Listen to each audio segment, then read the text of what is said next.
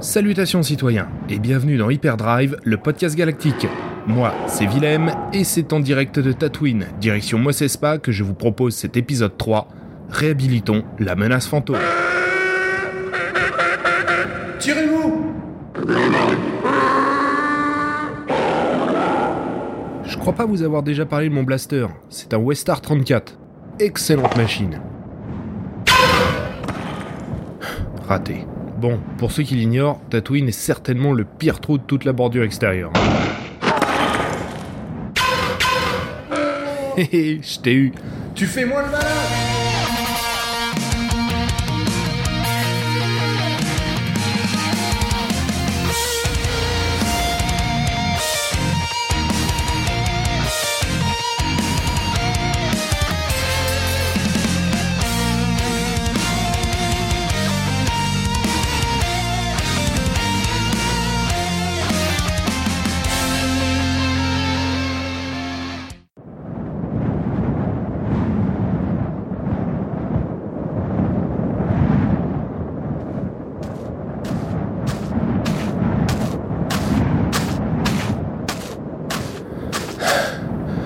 La vache. J'aurais dû me garer plus près. Star Wars épisode 1, la menace fantôme. Aucun film Star Wars n'aura fait autant polémique que celui-ci. Même pas Star Wars épisode 7 The Force Awakens. Il reste aujourd'hui pour une grande partie du grand public le Star Wars de moins bonne qualité, le moins intéressant. On le traite souvent de film pour enfants, on l'accuse d'une utilisation complètement décomplexée de l'image de synthèse, on accuse son scénario, bref, La menace fantôme est le film qu'on adore détester. Anakin Skywalker à l'âge de 8 ans, Jar Jar Binks sont souvent des arguments considérés comme implacables pour présenter la mauvaise qualité de ce film. Tout est absolument faux. Star Wars épisode 1 est un film majeur pour la saga Star Wars et ce à tous les niveaux. Que ce soit son impact sur la réalisation de cette trilogie, que ce soit son impact sur l'univers étendu, que ce soit le positionnement de Star Wars au sens large et à tous les niveaux, mais aussi et surtout pour son créateur George Lucas qui avec ce film a réalisé ce qu'il voulait faire avec Star Wars. Qui n'a pas compris cela n'a pas compris Star Wars en soi. Star Wars dans son tout, Star Wars dans la volonté créative de George Lucas. Voilà pourquoi, dans cet épisode, nous allons réhabiliter Star Wars épisode 1, La menace fantôme, en le positionnant comme film majeur pour la saga et pour son créateur George Lucas.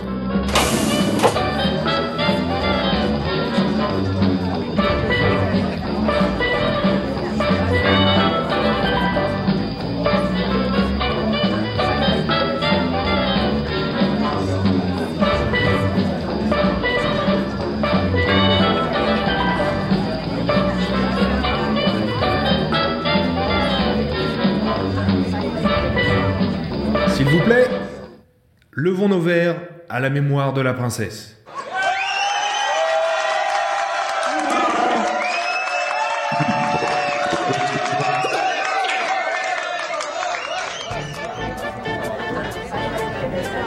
Commençons avec un peu d'histoire. Le projet des épisodes 1, 2 et 3, à savoir la prélogie de Star Wars, George Lucas l'a à l'esprit depuis 1979. C'est durant le développement de son deuxième film L'Empire contre-attaque, qu'il appellera épisode 5 au générique lorsqu'il sortira dans les salles, qu'il a décidé de construire sa saga, puisque c'est une saga qu'il souhaite réaliser, en trois trilogies. Ce n'est pas un projet qu'il avait en tête dès le départ. Il voulait commencer par faire un premier film et étant donné les difficultés qu'ont représenté la production et le tournage de ce premier film, il ne s'imaginait certainement pas faire les suivants. Mais lorsque le succès a été au rendez-vous, il s'est tout de suite lancé dans cette construction en trois trilogies de trois films.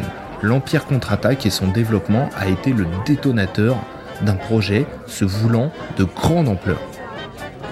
On n'en parlera plus jusqu'en 1993. C'est là que George Lucas va annoncer son travail sur cette fameuse prélogie. Pourquoi autant de temps entre ces deux trilogies? C'est toujours une grande question. Il y a plusieurs réponses à cela. La plus importante, c'est les effets spéciaux. George Lucas avait déjà une idée très précise de ce qu'il y aurait dans cette prélogie. Il savait déjà qu'il allait représenter un ordre Jedi dans toute sa grandeur, qu'il allait représenter la chute d'une république, et pour cela, il avait besoin de développer des effets spéciaux qui dépassaient l'imaginable à l'époque. Il en avait déjà repoussé les limites avec sa première trilogie, techniquement, il était trop limité pour faire la suite dans les années 70. Mais, comme je l'ai dit, l'univers en lui-même, il l'avait à l'esprit bien avant même la production du premier film. Il savait déjà qu'il allait traiter tous ces éléments, ordre Jedi, République, chute de celle-ci, guerre des clones, la fameuse guerre noire dans la VF. En 1993, George Lucas annonce donc son travail sur la prélogie. Il aura fallu 6 ans pour voir Star Wars épisode 1 au cinéma. 6 ans de construction d'une trilogie complète, de travail scénaristique cohérent et surtout de défis technologiques. Car une fois encore, et on a beaucoup trop tendance à l'oublier, George Lucas a repoussé les limites des effets spéciaux au cinéma. On n'avait jamais vu ça avant et ce sera la base de réalisation de tous les blockbusters qui sortiront ensuite, les fameux fonds bleus. On y reviendra parce que les critiques sont vraiment exagérées à ce sujet dans Star Wars épisode 1. Effectivement, les acteurs semblent parfois perdus sur ce fond bleu, enfin ce fond vert, euh, mais combien de films ont été réalisés depuis? C'était bien évidemment archi novateur, et pour les acteurs, c'était une grande première. Donc évidemment, ils, ils, sont parfois perdus sur certains plans, notamment sur la menace fantôme. Il paraît d'autant plus que, d'après les acteurs, c'est un jeu beaucoup plus difficile que de jouer dans des, dans des décors réels. Peut-être, mais le fait est que ça fonctionne très bien dans la menace fantôme.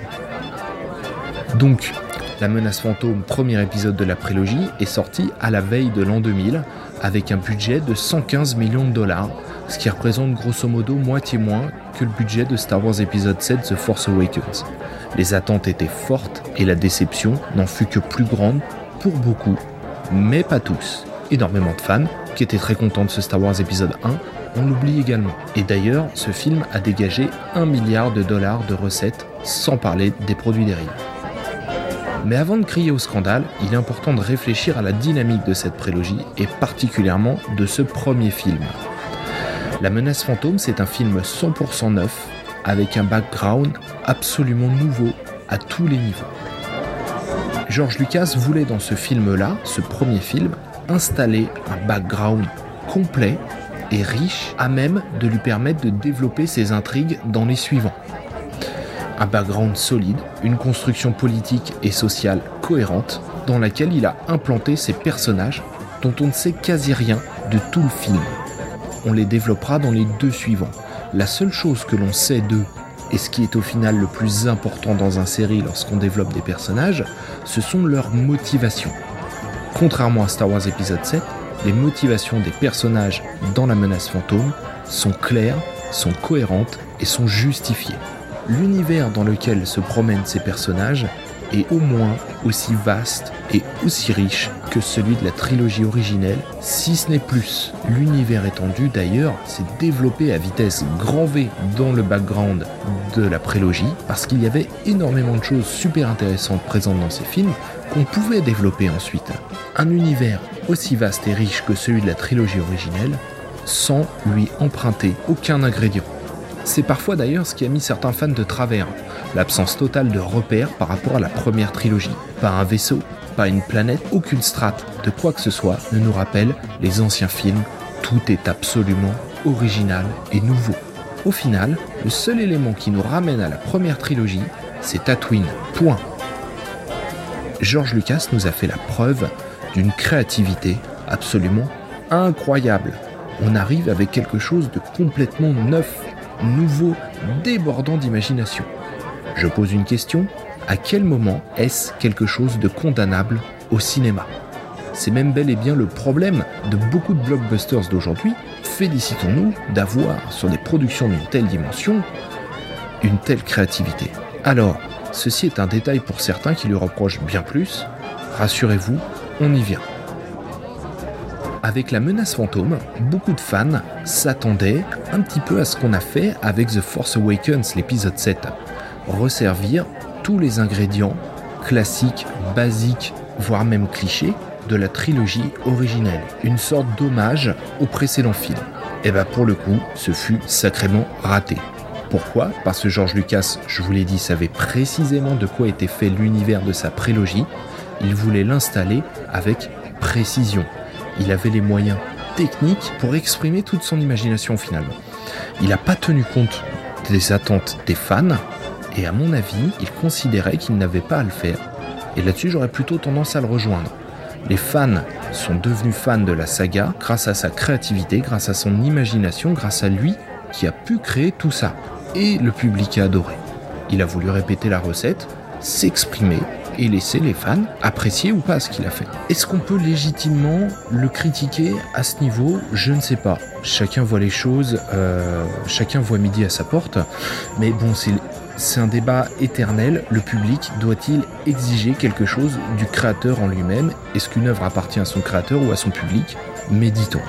Quoi qu'il en soit, avec la menace fantôme, George Lucas a rappelé au genre humain que Star Wars, c'est lui. C'est son œuvre, son univers et sa création.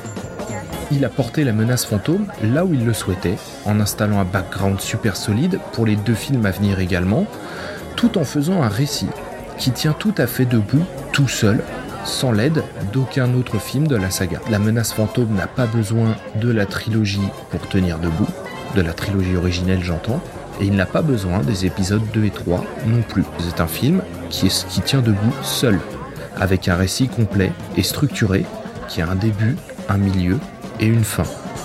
À ce niveau, c'est encore une fois tout le contraire de l'épisode 7 The Force Awakens qui ne tient pas sans les six précédents films et qui ne tient certainement pas sans les épisodes 8 et 9.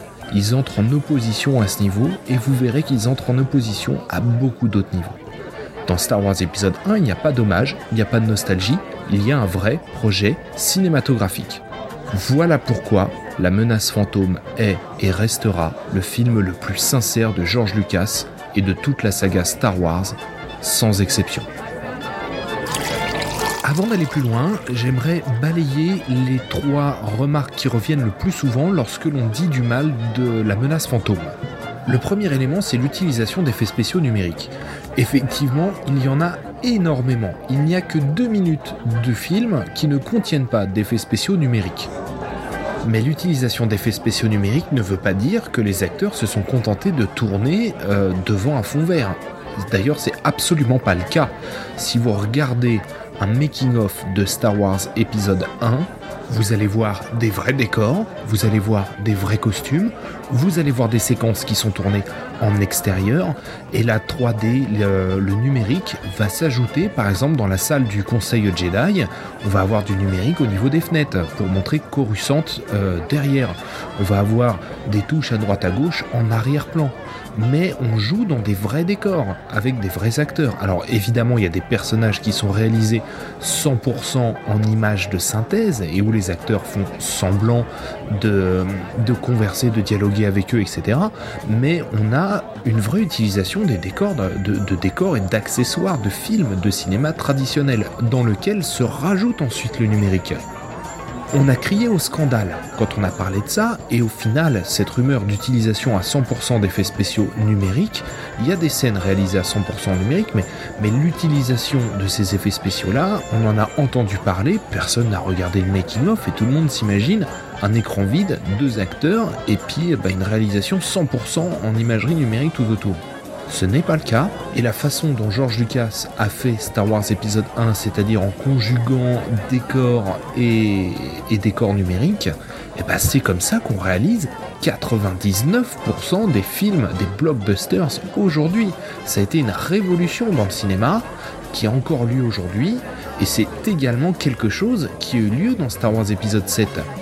Lorsqu'on a teasé euh, The Force Awakens en disant qu'on allait utiliser des vrais décors, des vrais personnages, etc., on l'a fait, mais en intégrant du numérique en arrière-plan, en arrière-champ, pour ajouter certains personnages qui passent, etc., exactement de la même façon que ça a été fait dans La menace fantôme. Et si vous regardez les making-of des deux films, vous verrez qu'il n'y a aucune différence entre les deux techniques d'utilisation au cinéma.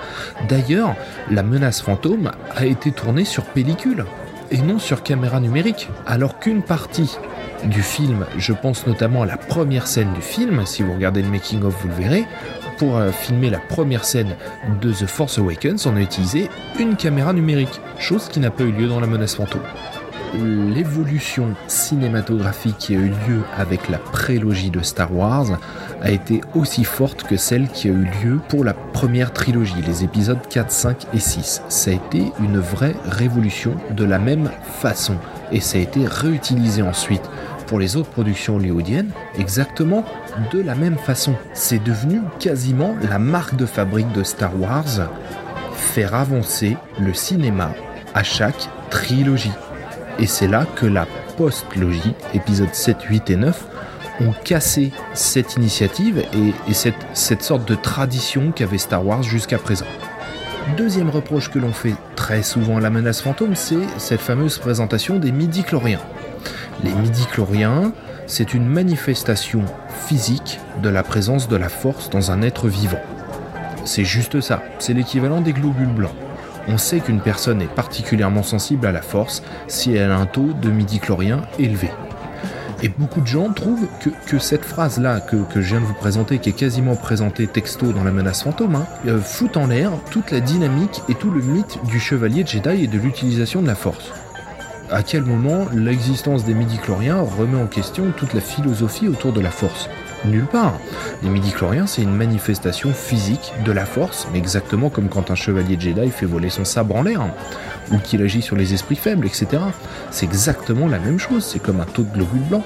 Enfin, je vois pas à quel moment ça démystifie complètement euh, la dynamique de la force euh, et, cet aspect mystique que peuvent avoir la force et l'ordre Jedi. Nulle part, je veux dire, c'est, vraiment une anecdote, euh, c'est une anecdote qui mérite pas qu'on lui porte autant d'attention que ça. Il n'y a pas vraiment de questions à se poser à ce niveau. Autre exemple, qui revient assez souvent, le manque d'action dans la menace fantôme. Alors, il faut bien comprendre pour ça, euh, je, vais, répondre en, répondant à cette question, je vais aussi répondre euh, sur cette fameuse critique vis-à-vis de Jar Jar Binks également. Euh, ça va vous plaire, vous allez adorer. Il faut bien comprendre comment George Lucas voit Star Wars. Il faut cerner la vision qu'il a de son œuvre c'est fondamental pour comprendre l'essence même de Jar Jar bien au-delà de la prélogie ou de la menace fantôme. On devrait tous commencer par ça avant de commenter la saga finalement. Pour George Lucas, Star Wars est un soap opéra familial sur fond de science-fiction. Tout est dit ici. Alors cette remarque-là, elle n'a rien de nouveau, il, déjà, il en a déjà parlé il y a, fort longtemps et il l'a récemment répété dans une interview à l'occasion de Star Wars épisode 7. Ça veut dire que c'est une vision qu'il a toujours eue. Ce qui fait que ce film sera jamais un Starship Troopers ou un Blade Runner. Ce sera jamais un film, un polar noir et sombre, et ce sera jamais un gros film de guerre ou un gros film d'action il fallait pas attendre de la prélogie, même si il y a quand même pour les amateurs d'action des choses plutôt satisfaisantes dans les épisodes 2 et 3, il faut pas s'attendre à la base à un gros film d'action frontal euh, euh, SF. Ça ne peut pas arriver, ce n'est pas comme ça que George Lucas voit sa saga. Revenons rapidement sur cette définition de soap opéra. Le soap opéra, ça traite de relations entre membres d'une même famille ou d'un groupe d'individus rassemblés par un point commun décisives dans leur quotidien, comme leur lieu de travail, euh, un loisir euh, commun, etc. Le soap opéra se concentre sur des difficultés familiales, de couple, des difficultés relationnelles avec des personnes proches. Et les intrigues se construisent autour de rencontres, de rendez-vous manqués, d'heureux, de malheureux hasards, etc. Avant tout, le soap opéra, il, est, centré sur, sur ces personnages et il est centré sur l'humain la dynamique familiale est aussi très importante à ce niveau-là. Ça ne s'adresse pas qu'aux enfants, ça ne s'adresse pas qu'aux adultes, ça s'adresse aux deux en même temps. Ça s'adresse à tout le monde, ça s'adresse à la famille. C'est pour ça que l'épisode 4, dans les années 70, eh bien, les acteurs et un peu toute l'équipe qui était dans la production de ce film étaient archi déroutés dans ce tournage, parce qu'on était quand même dans un univers plutôt adulte en ce qui concerne Star Wars épisode 4, mais on avait un peu le sentiment de tourner un film pour enfants. Et c'était un peu compliqué euh, pour l'équipe de prendre cet exercice-là au, sérieux. Pour preuve, l'Empire contre-attaque, qui est le plus sombre de le film le plus sombre de la première trilogie, c'en est, l'unique exception finalement. Et, Lucas ne l'a lui-même même pas réalisé, ayant ensuite eu des tensions. Et, et Lucas s'est beaucoup réapproprié le projet pour le retour du Jedi et ensuite pour la prélogie. Donc c'est une dynamique familiale, elle explique dans Star Wars épisode 1, elle explique les Gungans, elle explique Jar Jar Binks, etc. Alors Évidemment, le juste dosage n'a pas été trouvé dans le film, mais Jar Jar Binks et les Gungans ne sont pas un non-sens, comme on l'entend souvent dire. Ils ont tout à fait leur place dans l'univers de Star Wars. Jar Jar Binks est un personnage qui va trop loin, dans l'humour un peu potache et, en plus pas très bien réussi, mais il est tout à fait cohérent dans l'univers de Star Wars, même si on le déteste tous. D'ailleurs, c'est un personnage qui est là avant tout pour énerver tout le monde. Jar Jar c'est un des, seuls éléments sur lequel George Lucas a, agi en écoutant les retours des fans. Il s'est dit que effectivement, il était peut-être allé un petit peu loin avec Jar Jar dans le premier film, et du coup, dans l'épisode 2, il en a fait le responsable de la chute de la République et de l'avènement de l'Empire. C'est un clin d'œil que je trouve assez sympa, que je trouve intéressant. Pour revenir au manque d'action dans Star Wars, effectivement, il y a une intrigue politique qui s'installe dans le film. Il y a aussi des scènes qui sont des pures scènes, des, pures scènes d'action où il se passe énormément de choses. Que ce soit euh, les deux duels avec Dark Maul, que ce soit la course de pod racers, etc. On a quand même des moments d'action et pas de la mauvaise. La, la course de pod racer, elle dure quand même 7 minutes sans une note de musique et au final on est dedans à fond d'un bout à l'autre. Quant au duel euh, de Darth Maul et Qui-Gon ça je reviendrai dessus tout à l'heure, mais ce sont des éléments, euh, c'est vraiment des, pierres angulaires de, de Star Wars que ces moments-là. Maintenant qu'on a cassé quelques idées reçues sur la menace fantôme, on va parler maintenant de quelque chose dont on ne parle que trop rarement. On va parler de ses qualités. La première de ses qualités, ce sont ses personnages. Je ne parle pas des acteurs, je parle des personnages. Et parmi ces personnages, il y en a quelques-uns qui sortent du lot, même vis-à-vis de l'intégralité de la saga Star Wars, ces personnages sortent du lot. Le premier, c'est Qui-Gon Jinn. Je vous replante le contexte, on est en 1999, on a attendu cette trilogie pendant plus de 20 ans, et là, elle arrive, avec un ordre Jedi structuré, dans un régime politique et une république stable depuis près de 1000 ans on va passer les trois quarts du film avec Qui-Gon Jinn, peut-être même plus encore. On passe quasiment l'intégralité du film avec lui, et il représente, pour nous qui regardons le film, il représente le Jedi. Le Jedi dont on s'était imaginé tant de choses après avoir vu la première trilogie. On passe un peu de temps dans le conseil, on découvre d'autres personnages, etc. Puis on a également Obi-Wan, Obi-Wan qui est là pour apprendre, qui est encore Padawan. Avec Qui-Gon, on est face à un Jedi qui va représenter le Jedi absolu pour nous qui, sommes en train de, découvrir le récit. Et il tient parfaitement la route que ce Jedi. C'est peut-être même l'un des plus cools jamais générés par la saga Star Wars, univers étendu inclus. Chaque phrase, chaque citation, chaque pensée un petit peu philosophique qu'il va donner à, Anakin ou à Obi-Wan euh, sont, sont vraiment très intéressantes. C'est un personnage qui a de la personnalité, qui n'hésite pas à aller à l'encontre de la vie du conseil. On lui, on lui, fait même comprendre que si jamais il avait été un peu plus apte à obéir aux ordres, il serait un peu plus monté dans la hiérarchie. C'est un personnage super intéressant, qui n'hésite pas à aller au charbon et qui est particulièrement réussi. Un second personnage qui est particulièrement travaillé, c'est Dark Maul. Dark Maul est un personnage qui ne dit qu'une seule réplique de tout le film. Il ne dit quasiment pas un mot pendant près de deux heures. Et pourtant, il fait un effet absolument incroyable quand il rentre dans une pièce dans le film. C'est un puissant fond de noirceur. C'est le vrai Seigneur Sith comme on l'a imaginé. Il est pour moi, il, il, tient tout aussi bien la route que Dark Vador, il est tout aussi bien travaillé que Dark Vador. Il est vraiment excellent, il est implacable il se bat face à deux chevaliers Jedi. Bon, il meurt, effectivement. Mais, euh, mais le fait est que c'est un personnage qui est, parfaitement dépeint. Il n'est que colère, il n'est que haine. Et ses motivations, elles sont très claires. Alors qu'il ne dit rien du film, on sait pourquoi il est là, on comprend pourquoi il est là. C'est parfaitement dépeint et cohérent. Il est parfait ce personnage. En termes de choix d'acteurs, il y a effectivement des choses un peu malheureuses.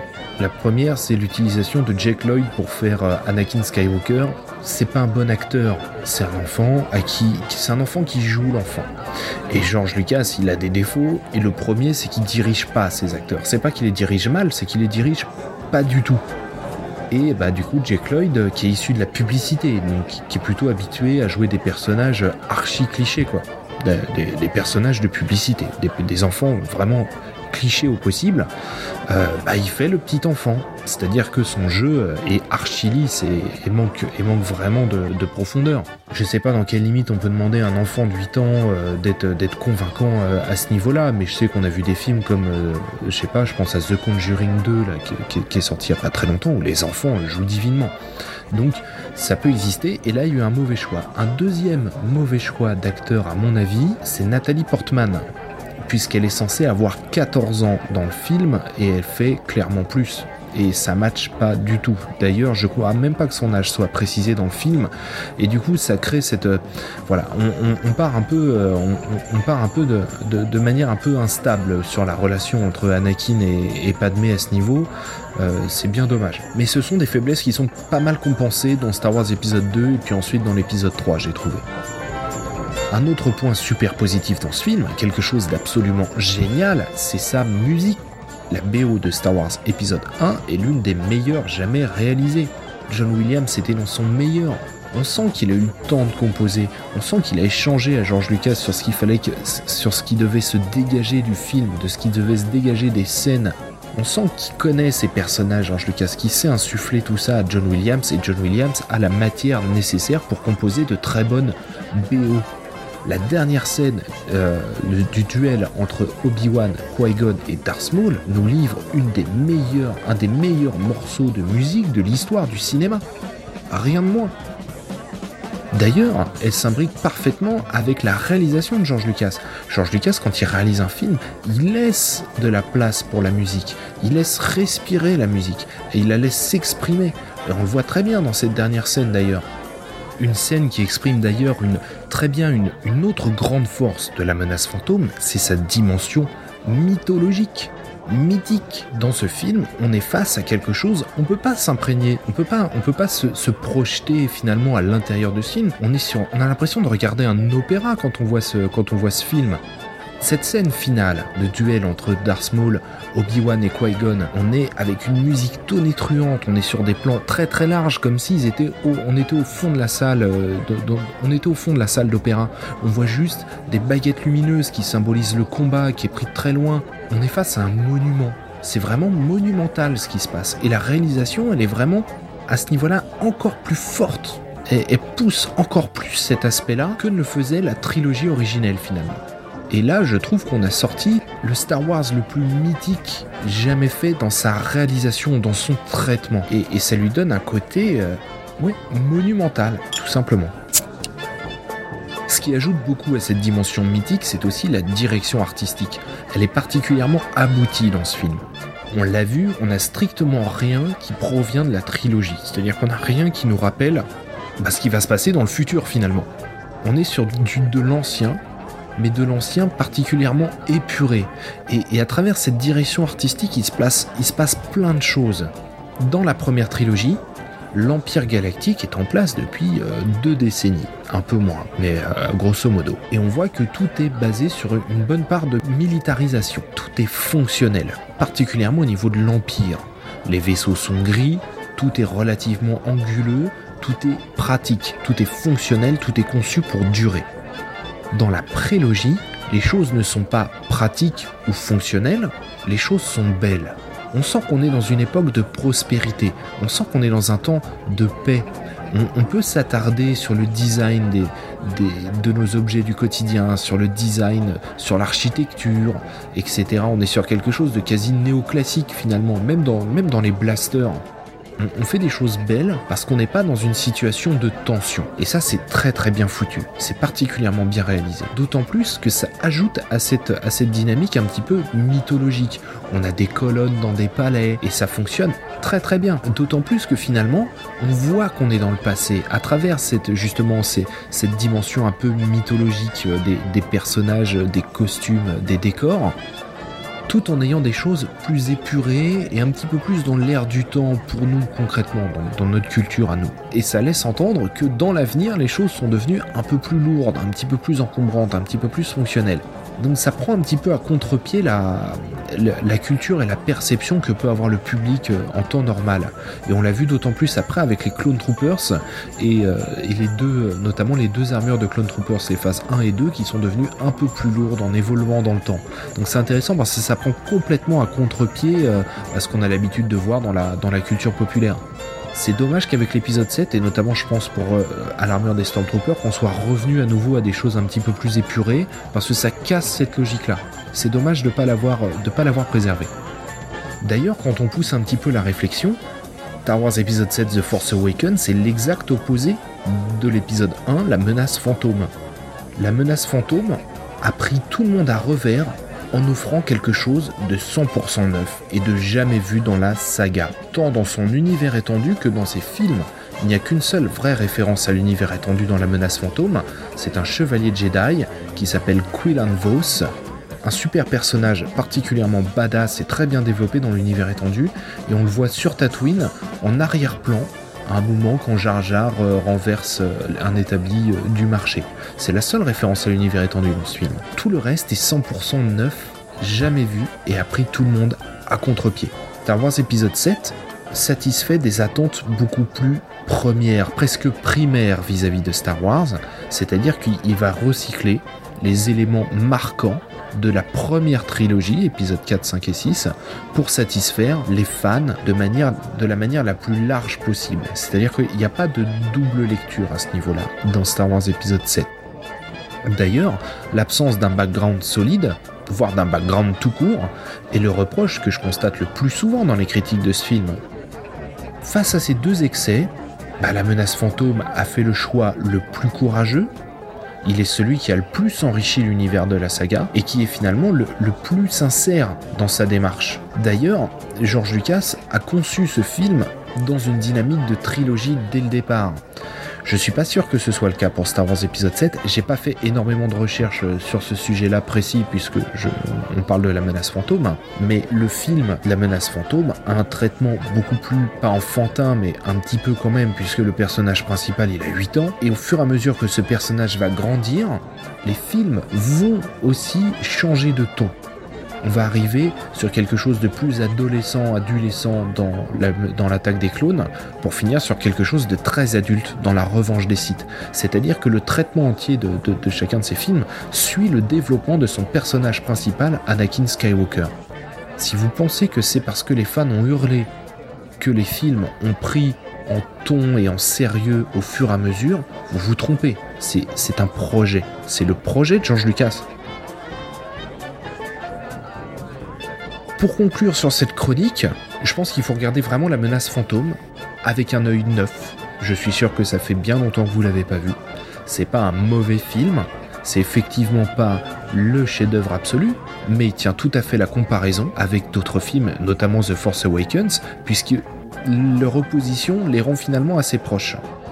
Il y a de la mauvaise foi dans les critiques terribles qu'on peut faire sur la menace fantôme. On pourra toujours le comparer avec des films de science-fiction qui sont pas comparables. On peut le comparer à Terminator 2, c'est sûr, mais ça n'a rien à voir, ça se compare pas. Le fait, qu'il, le fait est qu'il reste un, long métrage unique en son genre et la véritable démonstration de ce qu'est l'essence de la saga Star Wars. La vision de George Lucas avec Star Wars, c'était Star Wars épisode 1, la menace fantôme. Et c'est ça que George Lucas exprime à travers ce film.